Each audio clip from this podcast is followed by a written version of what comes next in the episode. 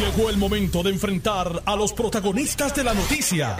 Esto es el podcast de En Caliente con Carmen Jovet. Estoy como todos los días de lunes a viernes de 2 a 4 de la tarde en un programa de análisis noticioso, de entrevistas, de opiniones y de reportajes desde el lugar de los hechos, resúmenes de noticias cada media hora.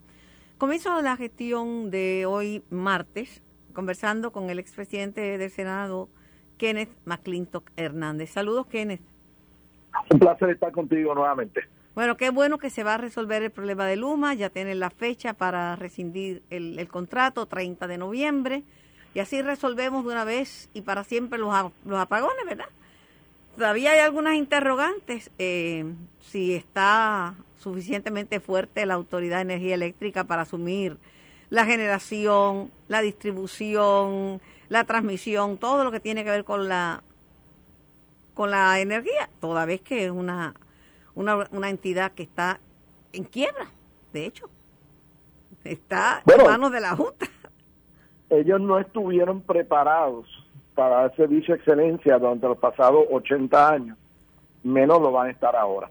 Así que este eh, aquí no se debe eh, desproveer a Puerto Rico del servicio eléctrico que tiene hoy hasta que no se haya puesto en vigor un plan B eh, que provea el servicio que aspiramos a tener. y eso no, no se ha logrado y no se va a lograr de aquí al 30 de noviembre. Así que hay una van a tener hay una ¿Ah? nostalgia, porque yo escucho a Alejandro García Padilla, yo creo que lo que lo que quisiera es que todo volviera a ser como antes, que tuviera la autoridad como antes a cargo de todo, este, que no estuviera en quiebra, este, que la UTIER estuviera verdad a cargo de la prestación de los servicios y entonces pues según la visión estaríamos mucho mucho mejor. ¿De verdad que tú crees que ellos realmente creen eso? Sí, lo cree, lo así lo expresó. No, eh, eh, eh, aquí hay unos aspectos políticos e ideológicos.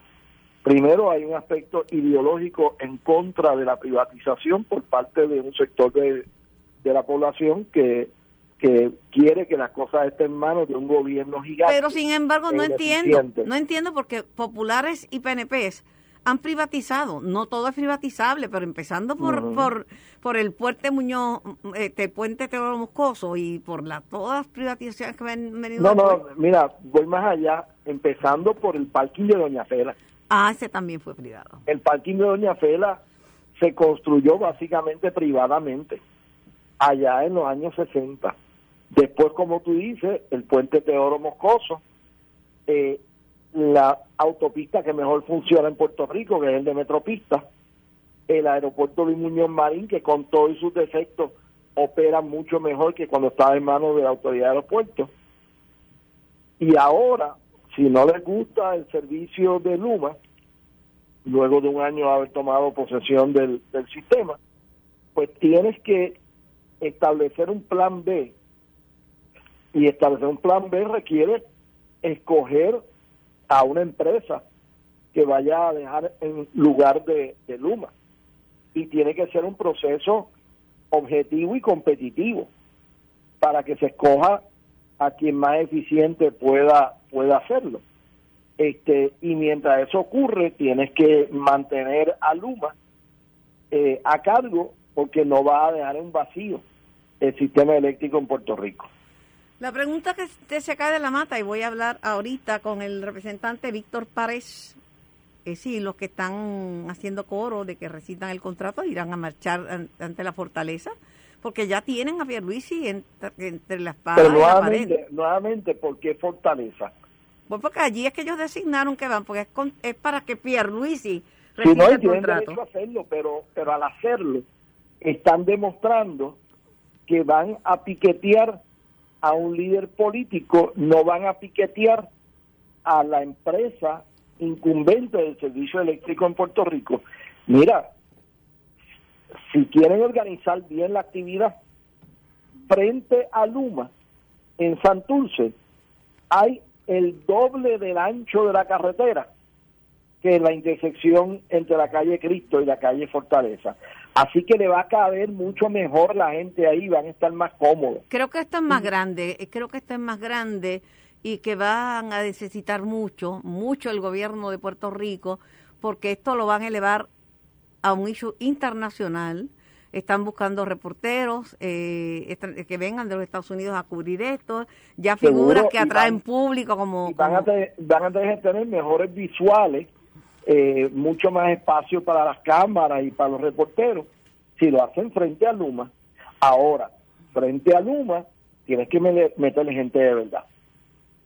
Porque ahí se puede medir mucho más fácilmente cuánta gente tú tienes metidos allí, va a tener que movilizar más que lo que tienes que movilizar en el viejo San Juan a, raíz de, dos carriditos españoles este en frente a la fortaleza. Pero la situación está difícil para el gobernador. Yo que lo veía con calma, lo veo desesperado, se ve acorralado porque ya no son los populares, ya no son los independentistas, ya tiene voces dentro y voces importantes como la de Jennifer dentro del PNP haciéndole presión Tomás Rivera Chávez, o sea, para que rescinde ese contrato. Este Sí, pero ellos no quieren que se rescinda el contrato sin tener un plan B en, su lugar. Ah, no, claro, pero de, lo que hablaron, para efecto... lo que han dicho, y de hecho, eh, ayer yo estuve escuchando en Noti1 eh, un debate entre la senadora Howe y la senadora Riquelme, y las dos fueron cuidadosas en decir que tenía que haber un plan B en su lugar porque no podía dejarse en el aire este asunto y Dios libre el regresar a poner esto en manos de, pero yo, no sé del plan B pero yo sé que el plan B lo podría poner la jueza Taylor Swain porque lo que está en juego es la reestructuración de la deuda y esa deuda tiene, tiene dueños, son los acreedores. O sea, bueno, eh, pero para ya establecer un plan B, tiene que identificar cuál va a ser el recurso que va a constituir ese plan B. Y eso, eso no se hace ni desde la legislatura ni se hace desde el estrado, el estrado de un tribunal federal. Cuando, este, cuando cae la quiebra, cuando cae en quiebra la autoridad y entonces buscan el privatizador, y viene Luma, entonces la preocupación grande eran los trabajadores de la UTIER que no querían trabajar con Luma, pero tampoco querían trabajar en una agencia de gobierno, porque imagínate, decían yo soy este electricista o yo soy celador, que voy a hacer en una agencia de gobierno, pero le, los ponían en una agencia de gobierno para que ganara dinero, pero no querían eso, pero tampoco querían ir a Luma. Bueno, Luma, Luma reclutó aparte de ese talento. Y quien quiera que sea el plan B va a tener la opción de reclutar eh, el talento que esté disponible en el mercado. Y obviamente sí hay un montón de ex empleados de la autoridad que no trabajan en Luma, que estarían disponibles en el mercado para ser reclutados por quien quiera que fuera a, a correr el sistema. Pero si traen un nuevo privatizador, salen de Luma, vamos a tener apagones porque la autoridad no está recibiendo. Mira, vamos a tener apagones porque tenemos 80 años de un sistema que se montó bajo reglas de corrupción. En 1980 yo investigué eh, de parte de la Cámara a la Autoridad de las Fuentes Fluviales y allí se pagó un soborno de 1.25 millones de dólares para quitarle eh, la subasta para la construcción de la planta de ciclo combinado de Aguirre, una subasta que parece que se había hecho correctamente, y se le quitó a la empresa Westinghouse para dárselo a General Electric, que pagó un soborno para llevarse esa subasta. Y tú sabes todos los problemas que la planta de ciclo combinado que construyó la General Electric le ha dado a Puerto Rico durante los últimos 40 años. En otros escenarios, y vamos a hablar ya mismo con, como te dije, con Víctor Párez, y vamos a hablar con senadores a ver cuáles son sus propuestas, ¿verdad? eh, porque esto se va a hacer masivo. Aquí lo que está es verano. Y hace tiempo que estaban algunos analistas pidiendo un verano como el del 2019, repetir ese, ese momento y, escogieron este momento. Así que yo no creo que la, la demostración del jueves va a ser la demostración per se. Aquí va a venir una protesta gigantesca y va a venir van a venir este artistas, los mismos que los mismos protagonistas de la del 2019 van a venir aquí y va a tener repercusión internacional. como un país caótico y va a repercutir también sobre nuestro turismo, sobre la economía, sobre todo. Y sobre la capacidad de Puerto Rico de atraer inversionistas y capital en el futuro. Si, si la cancelación del contrato de Luma no se hace correctamente, con el debido proceso, con la selección de, de el sustituto, para que se pueda pasar el batón de lo uno a lo otro sin que hayan problemas de servicio de, de calidad de servicio, pues tú vas a tener el que van a haber inversionistas y capital que no va a querer venir a Puerto Rico. Y si trataba de montar otro espectáculo de República Bananera, donde todo lo queremos resolver a base de destituir a los gobernantes, pues más aún no vamos a tener inversionistas en el futuro y capital que se acerque a Puerto Rico en el futuro. Tenemos que tener una mirada holística a todo esto. Yo no estoy defendiendo a Luma, yo no estoy defendiendo el mal servicio que han prestado, pero estoy diciendo que cuando quieres resolver un problema, tienes que hacerlo holísticamente. Mira, y, y teníamos la oportunidad, tenemos la oportunidad de beneficiarnos del plan Biden que incluye el tema de cambio climático y incluye el tema de, de la energía la energía verde. Tenemos un momento histórico. Y 369 billones de dólares asignados para esos propósitos. Debíamos aprovechar, aprovecharlo, porque por ejemplo, yo no sufro de los apagones, tengo un sistema, estoy en el grid, estoy soy abonada de, de, Luma, pago mi factura y veo que consumo poquito, porque obviamente todo, se, todo es, todo, eh, la luz del sol me da la energía para bregar todo el día y por la noche pues consumo menos, pero pero tengo almacenada en mi en mi y Si nosotros, y si nosotros forráramos el 50% de la superficie eh, construida en Puerto Rico con paneles solares, tendríamos suficiente electricidad para satisfacer, todas nuestras necesidades. Y todas esas, todos esos cables de 230 megavatios, cuando se rompan, podríamos decir, pues déjalo así, que se pudran, porque la única razón que tenemos esas 200, esas, esos cables de 200 megavatios es por la, por la atroz, el atroz diseño que hizo la autoridad de las fuentes fluviales de cómo se iba a suplir a Puerto Rico electricidad, construyendo generadores en la costa sur y entonces transportando esa electricidad en esos cables de 230 megavatios a la costa norte donde se consume esa electricidad. Si nosotros tuviéramos eh, eh, paneles solares acá en el norte donde se va a consumir la electricidad que genera, pues no necesitas tener esos megacables para y la energía la energía que uno le da, la energía que yo le doy a la Autoridad de Energía Eléctrica no le cuesta nada porque no hay ajuste por combustible. Le sale gratis y ellos me dan un crédito. el día que tú tengas un carro eléctrico, en caso de emergencia, tú vas a poder enchufar tu carro al sistema de tu casa, aun si hubiera tres días de, de, nublado, que no hubiera sol y que no tu, tu, eh, eh, placas no estuvieran generando gran cosa, tú podrías conectar tu carro y vivir de la energía de tu carro. Eso ya se está haciendo en muchos lugares en Estados Unidos y en, el, y en, y en otros países del mundo. Vamos al tema de, del... Yo pensé que estaba muerto el proyecto, como se dice todo el tiempo, que no tiene break, que los va a perder la va a perder la Cámara este Pelosi, que vienen los republicanos, que no tenía break, que eso no iba a ir ni a votación, pues ahora salen más gente apoyando al el proyecto de estatus de Nidia Velázquez y Daniel Soto. Ahora Richie Torres dice que va a, va a votar a favor de, ese proyecto de estatus. Vamos a ver. ¿Cómo, en, qué estamos? ¿Cuál es, cuál es el estatus? Bueno, estamos en que ha seguido creciendo el apoyo republicano y demócrata al proyecto de consenso que negociaron Nidia y, Jennifer, este, y que Steny Hoyer está comprometido a, impulsar. Este, y una vez el, Senado, eh, la Cámara se reintegre el 13 de septiembre, podría llegar el momento en que los contajes de cabeza que haga eh, Steny Hoyer determinen que está seguro de que se va a aprobar y lo baja entonces al floor.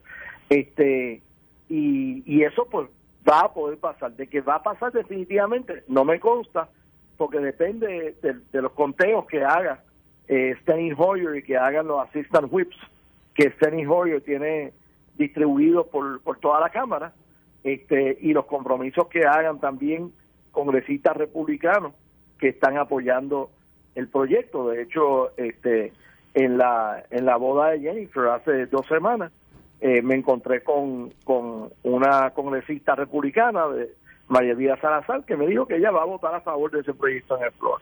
Así que está está añadiendo votos tanto del lado republicano como del lado demócrata. ¿Pero cuándo baja la votación? ¿En septiembre? A partir del 13 de septiembre puede bajar a votación. La Cámara va a estar en sesión hasta principios de octubre probablemente y ahí se va a ir en un receso hasta pasadas las elecciones de medio término y luego de las elecciones de medio término eh, van a tener lo que llaman un lame duck session que una sesión que durará entre finales de noviembre hasta mediados de diciembre donde votarán inclusive congresistas que van a estar cesando en sus cargos este el, el 3 o el 4 de enero. Y, el proyecto de el proyecto de Wicker que incluye el ELA como alternativa. Ese proyecto no tiene ninguna posibilidad de nada, porque eso meramente fue un favor que Wicker le hace al Partido Popular con quien él ha estado comprometido desde finales de los años 90, cuando su hija eh, tuvo un empleo de verano en el municipio de San Juan y luego tuvo un empleo en el gobierno central y él desde, desde esa ocasión en que en que le dieron un brinquecito a su hija, que no dudo que sea alguien talentosa, no sé, este siempre ha apoyado lo que el Partido Popular le ha pedido a él que apoye. Bueno, antes no había republicanos populares, pero ahora puede haber, a lo mejor surgen republicanos populares. Como antes no había demócratas PNP, surgieron. Eh, eh, siempre han dicho que Guillito ha sido un popular eh, republicano a través de los años. Bueno, no sé. Todo el mundo tiene derecho a escoger de qué lado se pega, ¿verdad? Pero a la luz de... errores en la vida también. también, y se pagan. este, a la luz de tu experiencia como presidente del Senado, ¿qué te parece el manejo que han hecho del caso del el senador Albert Torres? Bueno, ahí eh, hay que ver de qué es que lo acusan finalmente. Bueno, finalmente de, este de, extorsión y de, de como de persecución maliciosa contra sus empleados con represalias, pues El presidente del Senado sabe lo que tiene que hacer dependiendo de cuáles sean la, el tipo de acusaciones que sean. lo que hizo hasta ahora es quitarle la presidencia de la Comisión de Recreación y Deporte, que era la única que tenía, la, la, la única que tenía. Pues, yo personalmente, el problema que yo tengo en contestarte esa pregunta es que eh, yo nunca, yo siempre he creído en la presunción de inocencia. Este, sé que la presunción de inocencia en el ámbito jurídico es sagrado, pero en el ámbito político es, violable. Este, eh, yo no le pedí nunca al senador eh, Bob Menéndez que renunciara cuando fue acusado. Eh, a él le quitaron las comisiones y eso está correcto y fue a juicio, eh, salió absuelto y se le restituyeron las comisiones. Este, si yo no pedí eso para él, eh, se me hace difícil para cualquier acusado PNP o popular pedir que sea removido de su de su cargo eh, si no si no hay si no hay una, una culpabilidad como tal. No, no lo van a no lo van a remover. Tiene un face sobre las costillas y tiene sus empleados y ex empleados que están dispuestos a ir a declarar, pero eso ya lo, examinará el FEI mientras tanto. Mientras tanto, él permanece como senador. La posición mía en cuanto a estos asuntos no es la posición del Partido Nuevo Progresista. La posición del Partido Nuevo Progresista ha sido clara siempre de que llegada unas acusaciones, pues entonces eh, se dan unos pasos para remover a las personas eh, de su cargo y donde donde hay presunción de inocencia jurídica, pero no en el plano político en el plano legislativo. Yo personalmente no le pedí nunca la renuncia a, no, no apoyé que, que, que, el senador Bob renunciara y, y apoyé que se le devolviera su comisión una vez él fue a juicio y demostró en el, en el tribunal que, era inocente. Para finalizar, quienes eh, ya están más tranquilas las cosas en el Partido Popular, ya no está la, la guerrilla urbana de arrancarse las cabezas, por lo menos hace varias semanas. Pero no pinta bien la cosa en el Partido Nuevo Progresista. Por más convención y por más chichichá, vi hoy al gobernador atendiendo a la prensa y estaba completamente eh, era, era distinto, está, se veía acorralado, acorralado con el tema de Luma, acorralado con que gente de su partido eh, se sume a otras voces. Eh, dicen que ese, ese, que ese tema de Luma nada más le puede hacer perder la elección a Pierluisi. Bueno, mira, a, a, la fin y a la postre, yo creo que uno tiene que tomar decisiones electorales no a base de un solo issue, sino a base de una serie de issues. Yo creo en que las decisiones siempre tienen que ser holísticas. Yo sé que la administración está pasando un momento difícil con esto de Luma, eh, no tan solo con aquellos que se oponen a que Luma esté, eh, esté la posición que está, sino también eh, porque hay una porción de Puerto Rico que no cree en la privatización y que ese, esa oposición ideológica, esa oposición político-partidista, pues obviamente le eh, tiene un efecto negativo sobre el Partido No Progresista, que es el principal partido que ha promovido la privatización en Puerto Rico y que ha tenido muchos más éxitos que fracasos en las privatizaciones que se han hecho. Y no hay más que mirar eh, la operación de la mejor autopista de Puerto Rico, que es la PR22 y la PR5.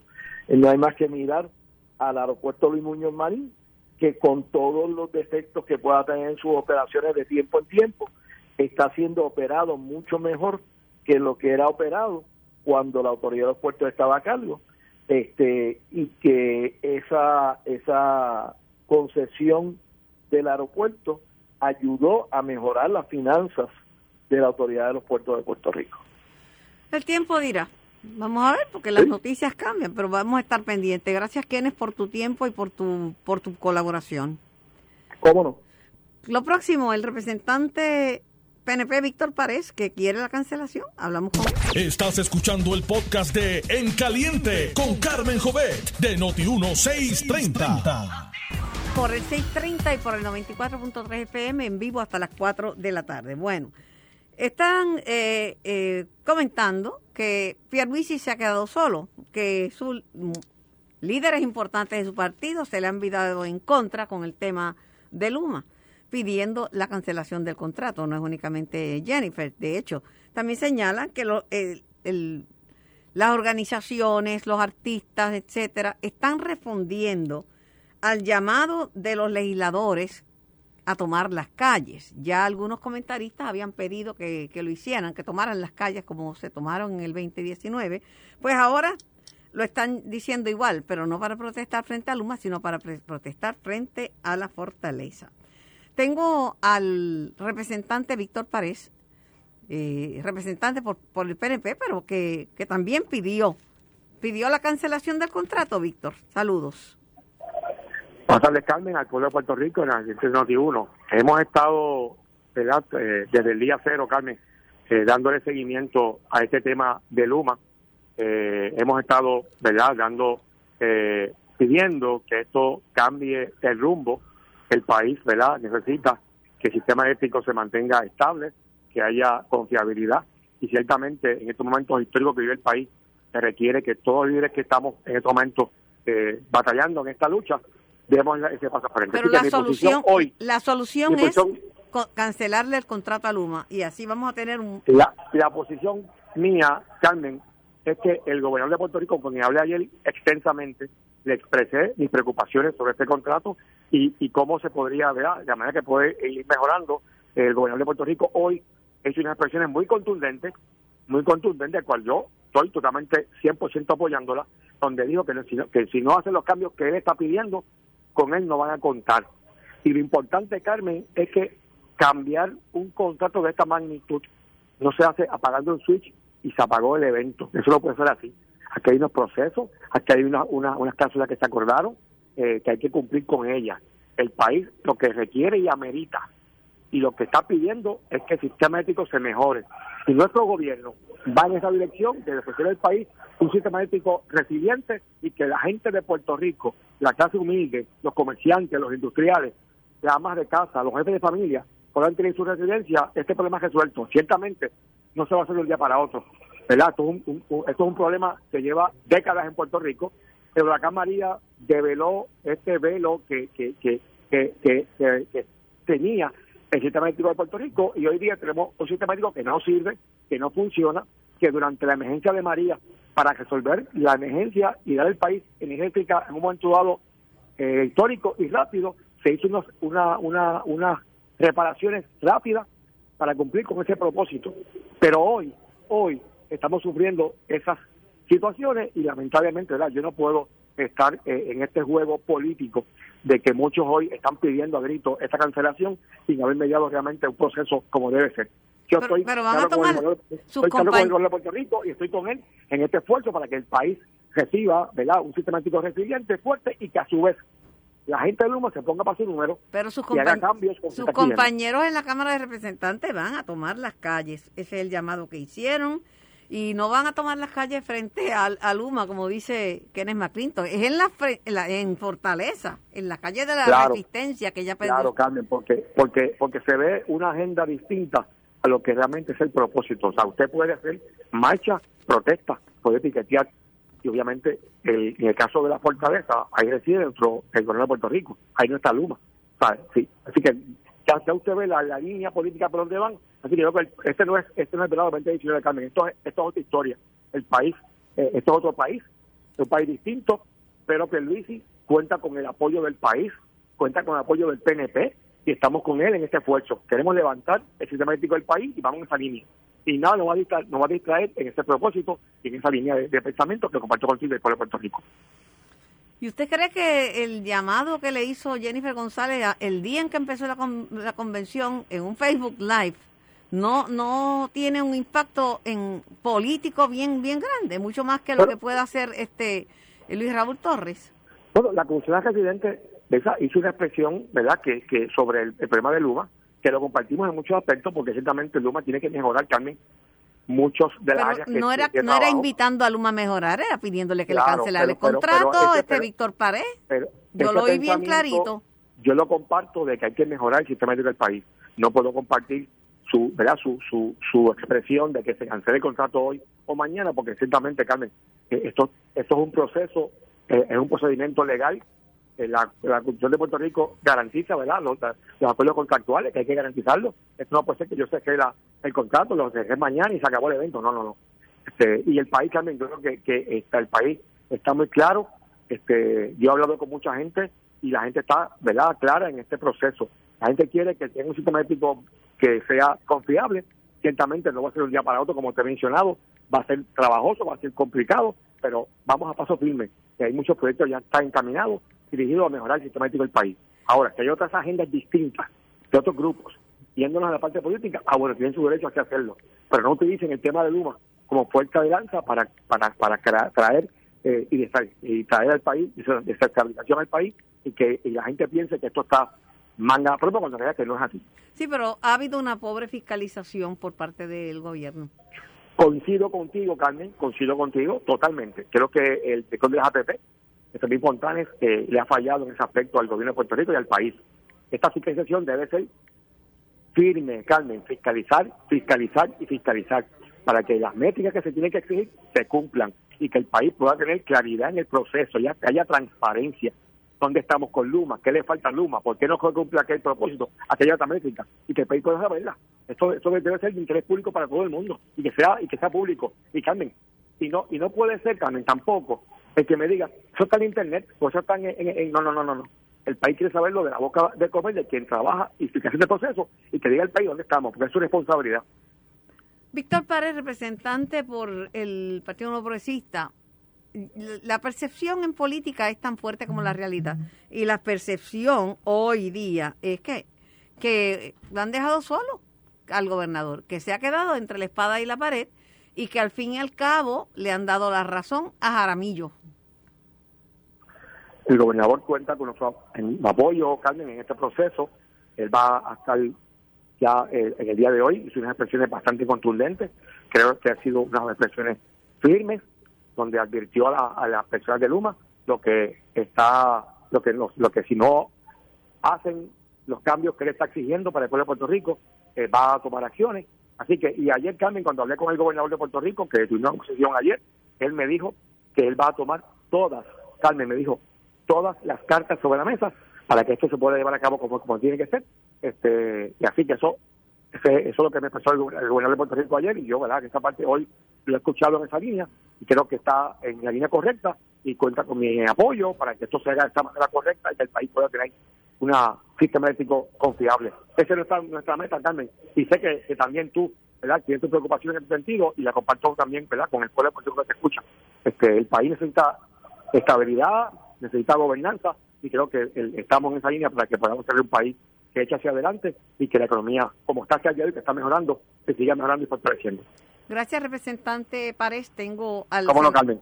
Gracias. Un abrazo. Tengo al senador William Villafañe en línea. Senador Villafañe, buenas tardes.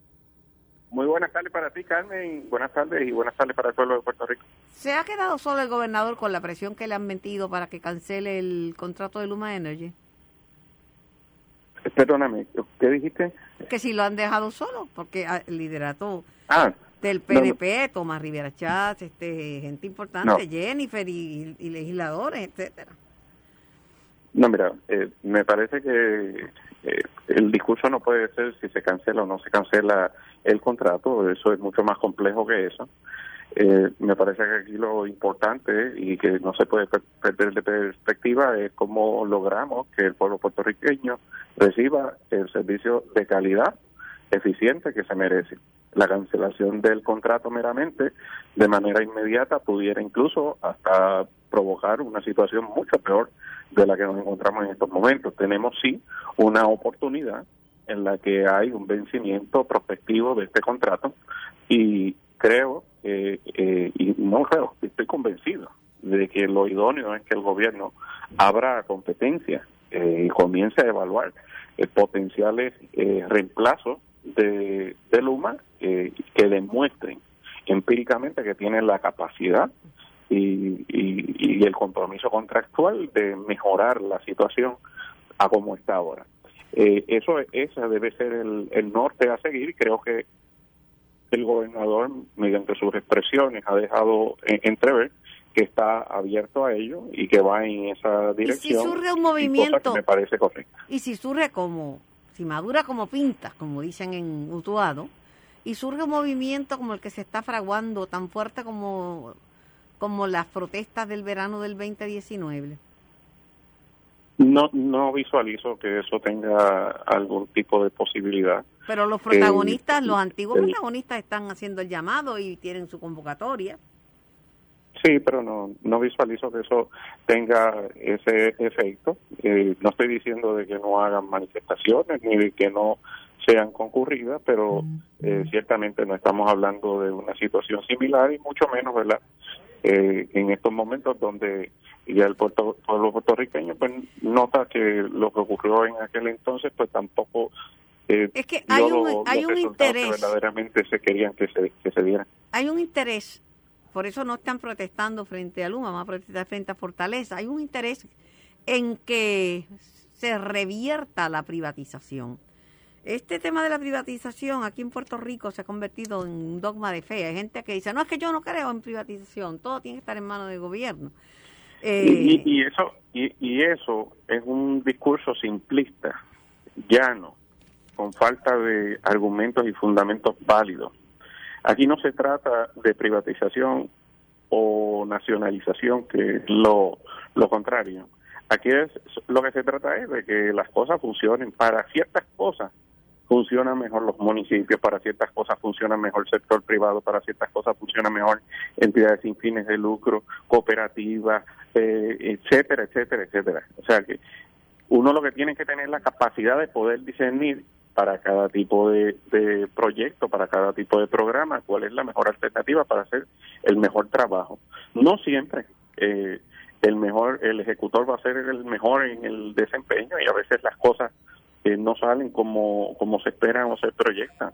Eso es parte del proceso gerencial. Ahora bien, estamos todos convencidos de que definitivamente, bajo ninguna circunstancia, es alternativa volver a lo que teníamos. ¿O acaso aquí la gente eh, perdió la memoria? Aquí esto era un desastre. No puede ser volver a lo que teníamos. Tenemos nosotros que mejorar lo que tenemos. Y para ello creo que es esencial que el, el ente privado que está administrando actualmente sienta la presión de que eh, tiene competencia y de que una competencia seria y de que el gobierno está en disposición de que si no cumple con las expectativas trazadas, pues se reemplaza y se cambia y se le da entonces dirección al barco. Pero no puede ser un ventetú y una anarquía donde lo que está eh, de por medio no es el mejor interés del pueblo puertorriqueño, sino el interés particular de, dos o tres que están como aves de rapiña buscando eh, quedarse con, con, el bizcocho y les importa poco, les importa un bledo si a la gente le llega o no le llega la luz. Aquí lo importante, sobre todas las cosas, el gobierno no puede enfocarse meramente en el factor político, tiene que enfocarse en que realmente Puerto Rico tenga de una vez y por todas el mejor servicio eléctrico comparable con cualquiera de los estados. Pero yo eh, difiero de usted en el sentido de que sí puede comenzar un proceso de, desestabilización, porque las marchas empiezan pequeñas, pero se hacen grandes, se hacen grandes. Las marchas en contra de Ricardo Reyo no, no empezaron con una marcha multitudinaria, pero empiezan a venir figuras influencers, figuras artísticas de, que tienen poder de convocatoria y de momento lo que empieza chiquito se puede hacer grande y, y, y no, no es bueno para la imagen de Puerto Rico, definitivamente que no lo es. Eh, aquí el factor, el factor clave detrás de todo esto es eh, lograr que el servicio eléctrico mejore, que se disminuyan dramáticamente los apagones. ¿O tú te crees que aquí se cancela, esto se resuelve con cancelar el, el dichoso contrato. Yo creo que, no. Yo creo que lo que se está buscando. Van a seguir habiendo apagones. Yo creo que lo que se está buscando. entonces sí que. que, senador. Se, caldean los ánimos. Independientemente del estado en que está la, la Autoridad de Energía Eléctrica, con su falta de resiliencia, independientemente de que están en podrían caer una sindicatura porque están bajo la están tratando de reestructurar la deuda, está quebrada, la autoridad está quebrada y eso es no es, una realidad. Pero yo creo que lo que se quiere es que se vuelva la autoridad como era antes en manos de gobierno, un monopolio del Estado. Es porque yo he hablado con varias personas, incluso con Mariano Nogales y bastantes otros líderes políticos, que eso es lo que están pidiendo, que se vuelva como era antes. y, y, ellos han sido honestos, ese es su interés. El interés de ellos no es que la gente tenga un servicio eléctrico de calidad. Ellos nunca han profesado que ese es su interés. El interés de ellos es que ese monopolio esté en manos eh, de un ente público eh, donde las uniones tengan una alta influencia y le saquen beneficio, pero no es un, interés porque el pueblo puertorriqueño finalmente tenga un servicio eléctrico de calidad. Aquí hay un proyecto de reconstrucción que eh, definitivamente va a tardar porque este tipo de, de proyectos no se diez, diez años para verlo pero, para verlo bien 10 no años podemos estar conformes con el desempeño que ha tenido eh, Luma durante el pasado año. Pero vamos a hablar de alternativa no puede seguir así. Vamos a hablar de alternativa. Un grupo de senadores y senadoras han presentado un proyecto para mujer, moverse a energía solar ante estas críticas. Eh, pero ya nosotros tenemos un marco regulatorio que, no, que nos obliga a movernos a la energía solar y que nos da métricas para el 2022, para el 2025 y para el 2040. Sí, correcto.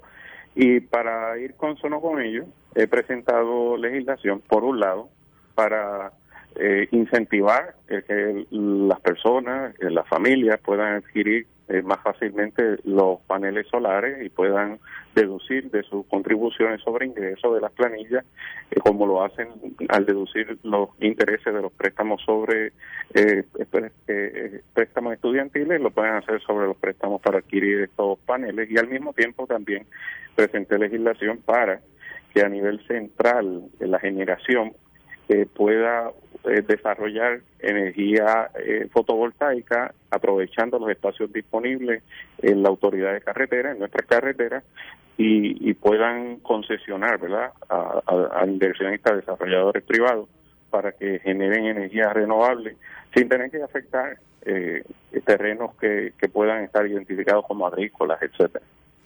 Entonces, pero el financiamiento estaría a cargo de, de quién? Pues de las compañías que prestan, como está ahora, o es otro, o otro, otra forma de financiamiento. No, el financiamiento es, privado, pero con el incentivo de poder deducirlo en la planilla sobre ingresos. Sería bueno, sería bueno. Este, la, mucha gente se está moviendo, ya la gente le perdió el miedo y y sabe que no hay de otra, Carmen, no, hay de otra. No hay de otra, pero tampoco uno tiene que salirse del grid, por ejemplo. Yo estoy conectada con la Autoridad de Energía Eléctrica, claro, yo le doy la energía que produzco, mm, que no le cuesta, no me tiene que pagar un centavo porque el combustible es gratis y lo que cuesta, mire, por más que la gente economice luz, el, el alza es por el ajuste por combustible, porque lo que es caro es el petróleo. Pues esa, esa que le damos nosotros los prosumidores, los que producimos y consumimos, le sale de cachete a la autoridad y lo que nos dan es un crédito. Por eso es que pago un poquito de luz, pero siempre tengo luz porque tengo, tengo el sistema y el sol sale todos los días. Y, y para Puerto Rico es un negocio redondo. Primero, como bien dijiste, dejamos de estar dependiendo del petróleo que no se que no sale de aquí. Eh, ambientalmente es también muy muy positivo. En términos de la creación de empleo, porque ese dinero, estamos hablando de cerca de 4 mil millones de dólares que se van todos los años fuera de Puerto Rico en la compra de combustible, pues ese dinero se quedaría aquí generando empleo. Eh, eh, también, eh, como bien dijiste, y le permite la independencia energética a, muchas familias, a muchos negocios, y, puede facilitar el establecimiento de los microgrids en casos de emergencia o, este tipo de situaciones como las que tenemos ahora en cuanto le, colapsa algún tipo de subestación. Le voy a, enviar por WhatsApp una columna que escribió mi hijo Javier en el Nuevo Día muy interesante sobre este tema y sobre el impacto del proyecto de la administración Biden de cambio climático en el tema de la energía solar y de la independencia energética de Puerto Rico. Por supuesto, claro que sí. Una última pregunta retórica. Eh, los las comisiones de éticas de los cuerpos de Cámara y Senado funcionan, porque la percepción de muchos es que lo que hacen es darle toallazo a, porque necesitan el voto. Necesitan el voto porque nadie, por ejemplo, en el Senado y nadie tiene mayoría absoluta, pues necesitan los votos, entonces pues no quieren perder ni un solo voto, aunque haya un señalamiento contra un senador. Eso es lo que percibe la gente, usted me dirá. Bueno, ya sé por qué dijiste que es retórica.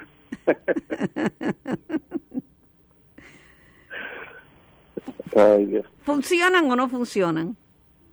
Bueno, quisiéramos que, ¿verdad? Que, que funcionaran mejor, pero eso es el mandato constitucional, ¿verdad? Que la, legislatura, los legisladores son sus propios jueces, pero para eso también está el, el sistema eh, judicial que corre separado y el, y el aparato investigativo del Estado que también funciona de manera separada y, y cuando en un lado no se responde, quizás en el otro sí.